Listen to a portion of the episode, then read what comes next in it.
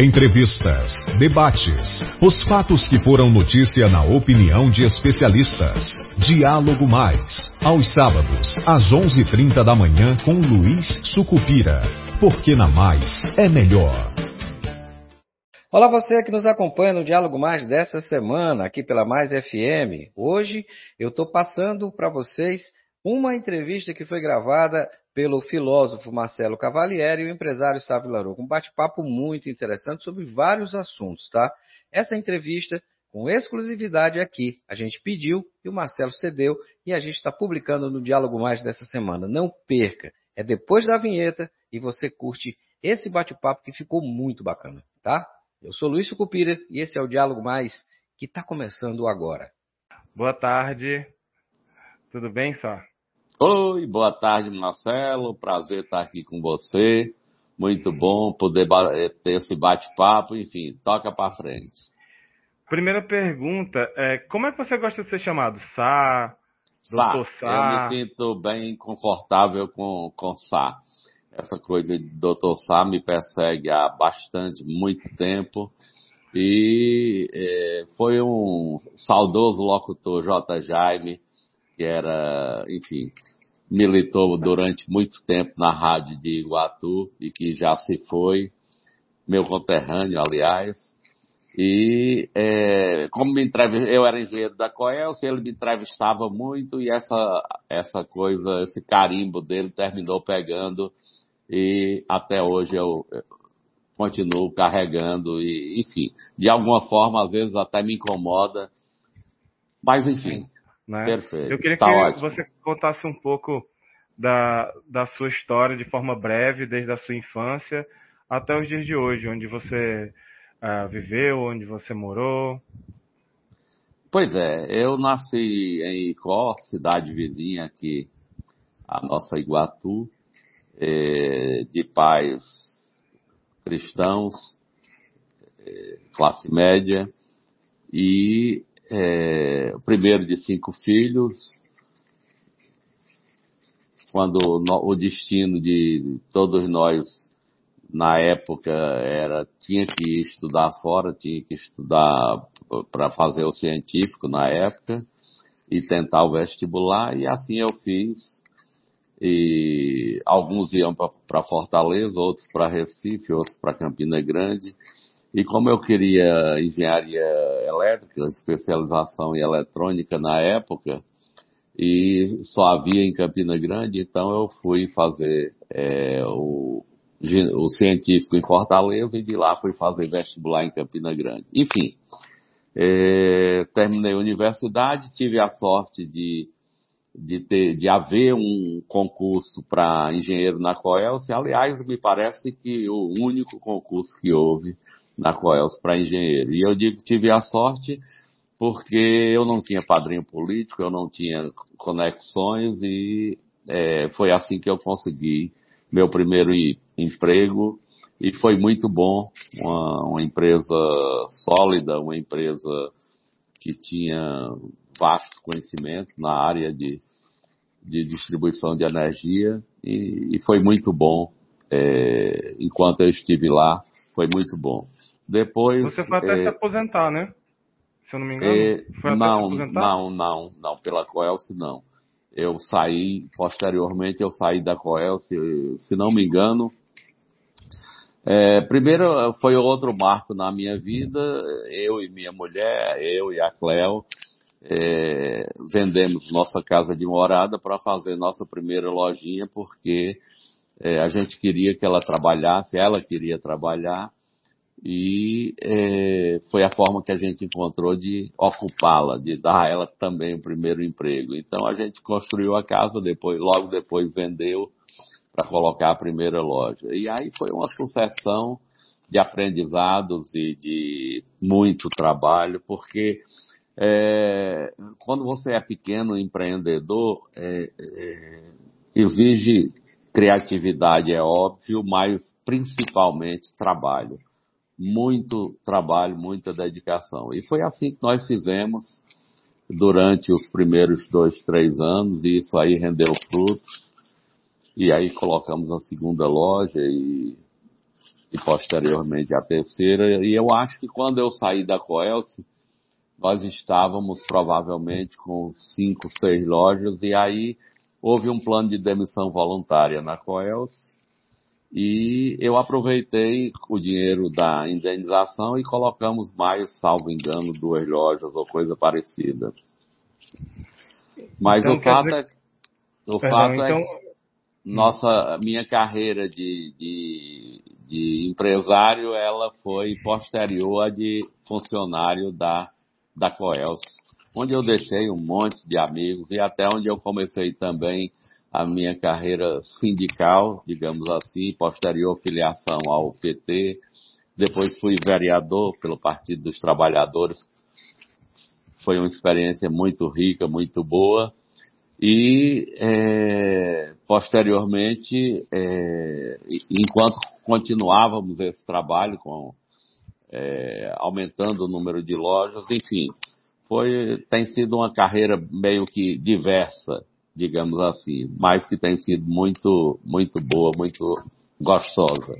E quais são os seus objetivos e sonhos para o futuro? É, alguém pode até perguntar, me perguntar se, é, se aos 68 anos eu ainda tenho muitos sonhos e eu garanto para você que eu tenho, porque eu acho que a vida é feita de sonhos, não é? Quando você não tem mais sonhos, você acabou, meio que acabou para a vida.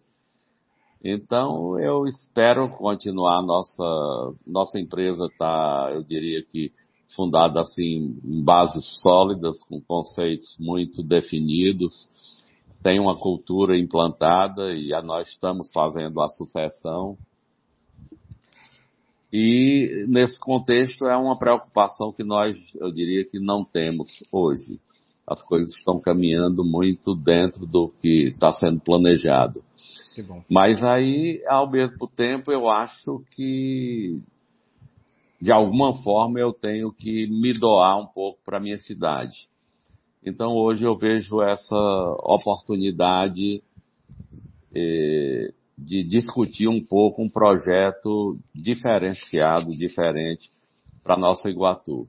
Acho que Iguatu é uma cidade que está parada no tempo, está meio que perdida numa encruzilhada de 20 anos em qualquer lugar 20 anos é muito tempo, principalmente é. se você está parado, se você está estático. E eu vejo dessa forma com a nossa cidade. Então eu quero discutir com a população um projeto, porque eu acredito, assim, com muita firmeza, eu acredito é, que Iguatu tem jeito. E, é, de alguma forma, eu quero conhecer melhor a cidade, eu quero discutir os problemas dessa cidade e quero apresentar ao final dessa discussão um projeto, um programa de cidade diferente desse que a gente tem vivenciado nos últimos 20 anos. Eu acho que a nossa cidade é, perdeu muito tempo. Precisamos recuperar esse tempo e a gente só recupera se a gente tiver sonhos muito fortes, muito definidos, é, para que de alguma forma a gente saia desse momento ruim que a nossa cidade está vivendo. E eu diria que esse hoje é o meu sonho principal, mais forte, mais é, que está mais claro na minha cabeça e talvez é, e à medida que a gente conversa com mais e mais pessoas, eu percebo que há uma ressonância, eu percebo que há uma identidade de ideias, eu percebo que as pessoas querem discutir esse projeto, querem discutir esse programa. Você disse que é, a cidade de Iguatu está parada há 20 anos, então quer dizer que ela ainda está no século XX e não chegou no século XXI, né? Qual, o que seria necessário então para levar essa, essa cidade para o cenário contemporâneo? É, nós temos nós temos primeiro é, uma dificuldade enorme em, em estruturar um programa, estruturar, ter uma visão de futuro para a nossa cidade. Eu acho que quando você fala em plano plurianual aqui na nossa cidade, é, é meio que uma coisa ficcional, não existe. é, porque é uma coisa apenas escrita no papel e é uma coisa que todos os anos eles colocam mais um adendo apenas para dizer que atualizaram. É, é uma cidade que o plano diretor está caduco e isso reflete na realidade da cidade. Reflete que nós não temos políticas públicas bem definidas para a nossa infraestrutura, para o nosso desenvolvimento econômico, social, é, para como nós queremos é, ver a nossa cidade nos próximos 2, 5, 10, 20 anos. Então, é, eu diria que é uma cidade sem norte. E quando você não sabe aonde você quer chegar, qualquer caminho é viável, não é? E é isso que nós temos feito. Nós é uma cidade que não, ainda hoje não encontrou o seu norte, é uma cidade que ainda está em busca de caminhos para crescer, para se desenvolver, para ofertar melhores serviços para a população, enfim, para melhorar a qualidade de vida das pessoas, que no final das contas é o que importa, não é? Para as pessoas o que importa é ter perspectivas de vida, ter é, condições de morar bem, ter condições de conviver bem, de ter bons serviços públicos e é, obter emprego, obter renda do seu trabalho e hoje isso não está muito claro para as pessoas em Iguatu. Hoje nós temos uma cidade que sofre, uma cidade absolutamente, talvez até descrente de si própria. Nós precisamos resgatar a pujança do Iguatu de 30 anos atrás, por incrível que pareça. É, Iguatu já foi uma cidade muito pujante, muito é, é, definidora de rumos da região e a gente precisa resgatar isso, que na minha opinião isso hoje está muito perdido. É, então, na sua percepção, quais são os três maiores desafios, se a gente fosse elencar três, pelo menos, quais são os três principais desafios que a cidade de Iguatu precisa enfrentar para avançar? Está muito claro para todos nós que Iguatu não é uma, uma cidade moderna na, na acepção da palavra. Iguatu não é uma, uma cidade conectada. Iguatu não é uma, uma cidade que o próprio processo de gestão da cidade ele é muito arcaico ele não aproveita os benefícios que a tecnologia trouxe que hoje é, são aplicados largamente em, em, vários setores. Não precisa você ser da iniciativa privada para saber que você precisa usar é, a tecnologia, usar bancos de dados, usar programas que estão disponíveis para melhorar a, prestação do serviço que você faz, seja na área da saúde, seja na área da, da educação, seja na área da infraestrutura, na própria gestão do não só do patrimônio, mas na, dos recursos que a cidade recebe e que precisa aplicar bem e precisa fazer, quando vai fazer uma obra, ela tem que ser o mais barato possível e fazer no menor tempo possível para que o recurso seja bem aplicado nós vemos eh, exemplos trágicos até em Iguatu, em que eh, essa, essa, embora não seja uma obra do município, mas essa perimetral era para estar pronta há, praticamente há um ano. Nós, nós já estamos chegando setembro novamente e a gente percebe o quanto é uma obra que atrasa, que atrapalha o município, centenas de pequenos negócios que sobrevivem ao longo dessa perimetral e que hoje não têm condições de operar, muitos já quebraram, porque é uma obra que não acaba nunca, quando a gente sabe que deveria ter sido inaugurada há praticamente um ano. Então, isso é só um exemplo de como é, a, a gestão das cidades e a forma de relacionamento do município com os seus cidadãos, do município com o Estado, do município com o governo federal, em Iguatu, essa gestão precisa mudar. E quando a gente fala em gestão do município, a gente tem que pensar, pelo fato de sermos uma cidade polo, nós temos que pensar em compartilhar definições sobre os rumos da cidade. Porque nós estamos no meio de de um grupo de mais de 10 cidades, 13 cidades, que precisam trabalhar em conjunto, precisam fazer força em conjunto até para ter força política junto ao governo do Estado, junto à União. E hoje a gente não vê, infelizmente, Iguatu não trabalha em conjunto com os prefeitos da região para somar força. E politicamente, você, quando é um município polo, quando é uma cidade polo, principalmente, você precisa fazer gestão em parceria com os prefeitos da região, porque aí sim você alavanca a região. E, é, a minha ah, experiência sim. como, como secretário do, do, da administração do Hernando Bezerra, e naquela época foi muito esforço, o governador se envolveu, do prefeito nosso, é, do secretário de desenvolvimento, e, enfim, veio a Dakota para Iguatu. Mas de lá para cá não veio mais nada. Vaze Alegre, por exemplo.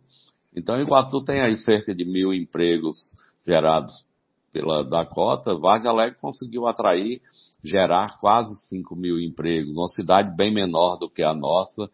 É, não é uma cidade central da região. E mesmo assim, com muito esforço, o prefeito conseguiu.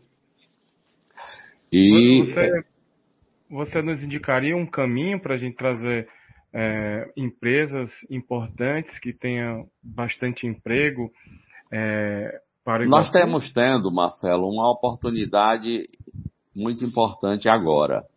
Nós estamos vendo que a Transnordestina está sendo construída e agora no governo do presidente Lula teve um, um avanço, está tendo um avanço bem mais significativo. E é, nós precisamos garantir que em Iguatu seja instalado um ponto de carga e descarga. É, é, me, explica, me explica o que é um modal. Isso aí você tem o transporte marítimo, ferroviário, rodoviário, aéreo. Então, Iguatu só tem o, praticamente o rodoviário, não é? Uhum. Que é o, normalmente o mais caro, custoso. Então, para você tra você vai a partir da Transnordestina, você vai conseguir, por exemplo, trazer milho da região Centro-Oeste pela metade do custo que você traria, é, você vai trazer por rodovia é, muito mais caro do que por ferrovia. Então, a vinda da ferrovia vai baratear o custo do transporte, que hoje a questão logística é absolutamente importante quando você fala em produzir alguma coisa.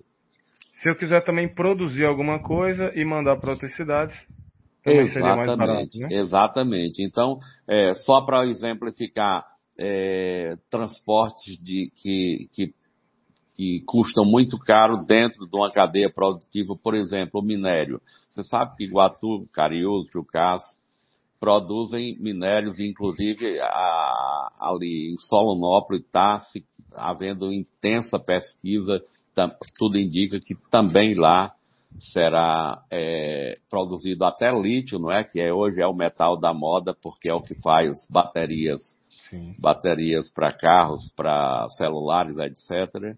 E lá é, naquela região está sendo encontrado lítio com um grau de pureza o dobro daquela de Minas Gerais. Então isso pode ser extremamente importante para a nossa região.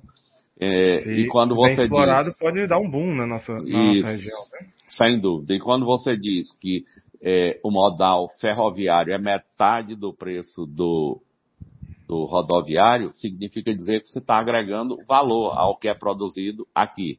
Porque uhum. se eu vou poder levar pela metade do preço, isso vai ser bom para as empresas que se instalem aqui. Então, é aí que eu digo que nós temos uma segunda oportunidade é, para desenvolver a nossa região, porque a vinda da estrada de ferro em 1929, há quase 100 anos atrás, ela propiciou um grau de desenvolvimento importante naquela época, a produção de algodão, as indústrias beneficiadoras e ao escoamento para a, as grandes fiações. O Grupo Matarazzo, por exemplo, era cliente, era comprador de muita da pluma produzida aqui na nossa região, não é? E dezenas e dezenas de empresas beneficiadoras de algodão se instalaram por conta da, da estrada de ferro, como se chamava naquela época.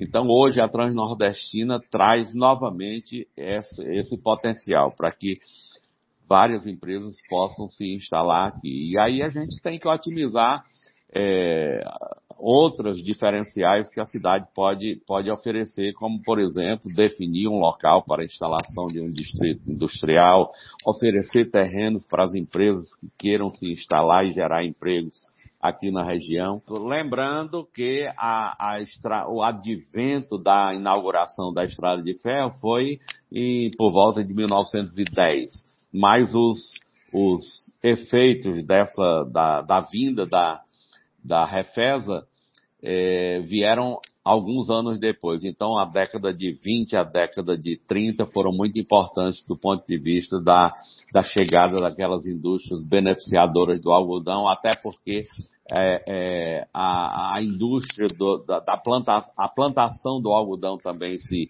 intensificou e aí propiciou que essas indústrias viessem a se instalar ao longo das próximas décadas aqui na nossa região. É, você está fazendo um paralelo da, da ferrovia, da Refesa, com a Transnordestina. No caso, você falou inicialmente que nós não temos um plano plurianual, nós não temos um plano sequer diretor, diretor de cidade, e está tendo essa oportunidade, aliás, está tendo esse momento histórico da Transnordestina. Então, é um, é um, é um cenário que você está me colocando é, extremamente aterrorizante se a gente não tiver uma boa gestão daqui para frente, a gente não conseguir é, gerir a nossa cidade, porque outras cidades aqui da região podem se organizar melhor e podem virar polo, então. É, veja, veja bem, Marcelo, não é, que, é, é, é, não é que nós não temos um plano diretor. Temos. Pena que ele é feito de forma burocrática e não atende realmente às necessidades de desenvolvimento, de crescimento da cidade. Exatamente. É apenas para atender a legislação. É, ao mesmo tempo, é, a gente observa algumas coisas interessantes que seriam, digamos, é, Iguatu, pouco a pouco também vai se transformando num polo é, universitário, não é? Isso é bom, isso é importante. E, é, e também outra coisa que é democrática e que é interessante é, e que poderia e pode nos unir a outras cidades da região também é a questão do turismo. O turismo é uma das indústrias talvez mais democráticas que tem, porque ela ela atinge grandes contingentes da população, pessoas mais simples, mais pobres, como também pessoas mais qualificadas, e aí entra pela gastronomia e é uma riqueza imensa.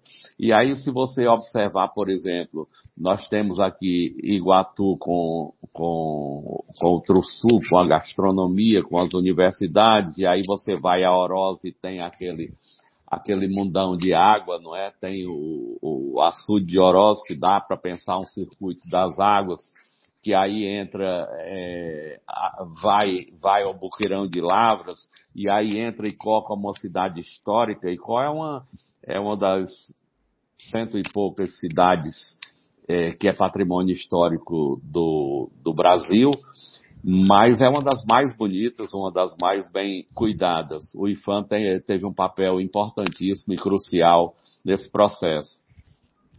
Então, é, dá para a gente pensar é, em reunir vários municípios.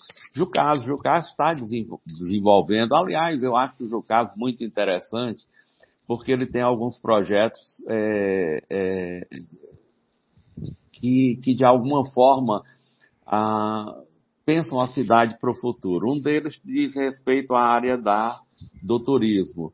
Eles têm algo é, sendo gestado. Na área da, da, da indústria, agora mesmo eles acabaram de inaugurar um galpão é, e deram treinamento para uma boa quantidade de pessoas e estão, estão começando a incentivar que as pessoas montem uma cooperativa de trabalho, a exemplo da que já acontece em outras cidades.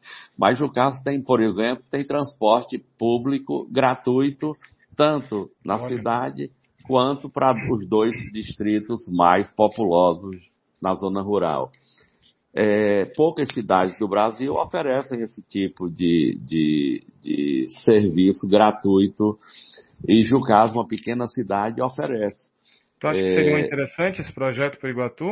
Eu acho muito interessante. É viável? Se você, se você é viável, se você observar, por exemplo, o quanto sofre aquela comunidade, só para citar um exemplo, ali do instituto do, do conjunto do Mauro, ali próximo ao Gadelha, uhum. aquilo é, é, uma loucura, são quase mil famílias sofrendo uma dificuldade enorme, mas como essa comunidade, tem várias outras que poderiam e podem ser atingidas. Jucás, por exemplo, hoje a, o prefeito ele consegue é, gerenciar o sistema de saúde online.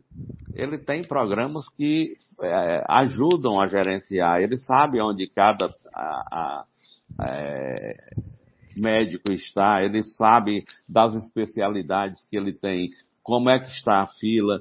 Eles conseguiram zerar a fila de, de atendimentos é, de, dessas cirurgias eletivas, eles conseguiram gerar, embora isso não dependa em grande medida do município, mas a forma como eles gerenciam e a forma como eles se referenciam, ou a Fortaleza ou a Juazeiro, tem ajudado que eles consigam sim fazer é, com que as cirurgias aconteçam na época necessária e devida. É, e isso aí é, é um avanço fantástico em termos de gestão, não é? E, infelizmente, é, uma boa parte das cidades da nossa região ainda não contam com esses avanços. Isso aí acontece desde começou na época do prefeito Luna e tem avançado agora com o prefeito Edson Riva. São duas gestões que têm feito uma diferença enorme na forma de gerir o município. E eu acho importante referenciar também é, Vargem Alegre, não é? Uma cidade que tem, é, tem tido uma, uma, uma gestão importante e que tem conseguido resultados também importantes é, é, no sentido de trazer melhorias para a cidade. É uma cidade que eu vou visitar em breve. Eu visitei é, Jucás, passei uma tarde com o prefeito Edson Riva, visitei é, o, o Crato, que foi uma cidade que sofreu bastante com administrações anteriores. Então, é, eu visitei recentemente o prefeito Zé Ailton do Crato, que já está no seu segundo mandato, terminando o primeiro ano do segundo mandato, e ele pegou uma cidade, uma cidade destruída, e tem feito um trabalho fantástico, um trabalho muito interessante. Eu passei uma tarde inteira com ele, com a assessoria dele, visitando várias obras, entendendo como funciona a gestão pública, a forma como ele administra, e como também tem uma agenda marcada com o prefeito Zé Helder de Base Alegre, que tem também alguns projetos muito interessantes que a gente vai querer conhecer. Porque é, eu acho que a gente não tem que querer ser vaidoso e querer inventar a roda é, Marcelo, eu acho que a gente tem que ver boas experiências e a partir daí extrair conhecimento para que a gente possa é, ajudar a nossa cidade, a nossa Iguatu, é, no sentido de ter bons projetos que sejam resilientes, que sejam é, projetos alavanca, alavancadores do nosso desenvolvimento, tanto do ponto de vista social quanto do ponto de vista da economia. É, nós temos que ter parcerias é, com as principais entidades do município, seja entidades é, sem fins lucrativos, sejam entidades é, do sindicalismo, sejam entidades da, do empresariado, como o CDL, como o Sindiloja, é, porque a gente tem que todo mundo ser parceiro no sentido de fazer essa cidade voltar a crescer. É isso que Iguatu está precisando. A vocação dessa cidade é crescer e se desenvolver de forma acelerada. Nós não podemos atrapalhar. Essa cidade hoje, é, que é uma lástima do ponto de vista da infraestrutura, precisa voltar a ter um horizonte de crescimento, um horizonte de desenvolvimento com qualidade de vida para a população. Muito bem, muito obrigado pelas suas respostas, seus esclarecimentos, sua visão ampla aqui é, de cidade, é muito inspirador e muito é, explicativo como se deve ser um, como se deve é, se portar uma gestão pública, uma prefeitura, no caso da nossa cidade de Iguatu. É, agora, um momento mais descontraído, eu queria é, que você respondesse algumas coisas uh, mais de forma mais descontraída. Então, Sá, eu queria saber de você qual é a sua música favorita da vida, assim.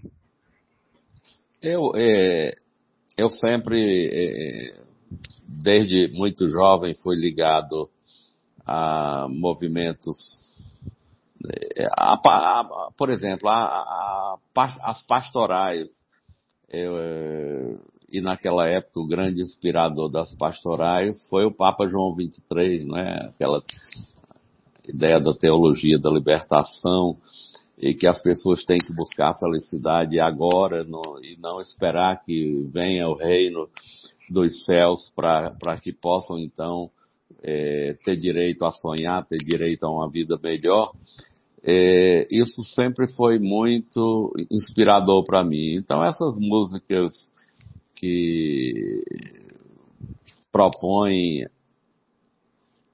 a luta, a vida, que celebram a vida, por, por exemplo, eu, eu adoro aquela. Eu sou muito eclético, mas eu adoro aquela música Viola Enluarada, por exemplo.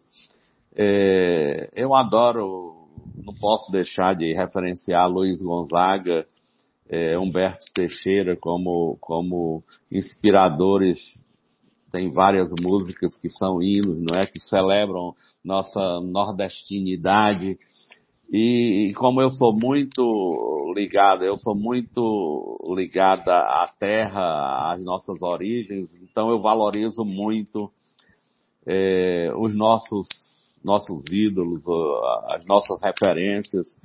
Então eu gosto, embora eu, seja muito, muito eclético do ponto de vista de gostar de vários, eu, você tem uma ideia, eu gosto de Luiz Gonzaga, eu gosto de Geraldo Azevedo, eu gosto de é, Caetano Veloso, eu gosto de, de eu gosto de rock, eu, enfim, é, a música para mim sempre teve uma, uma influência muito, muito positiva muito boa e normalmente eu trabalho ouvindo música e, e sempre que eu posso, eu, eu, sempre que eu tenho que celebrar alguma coisa, a música tem que estar no meio e, é, e ela para mim é muito inspiradora, motivadora e eu acho que eu tenho, eu tenho tido problema de audição em um dos ouvidos e tenho aprendido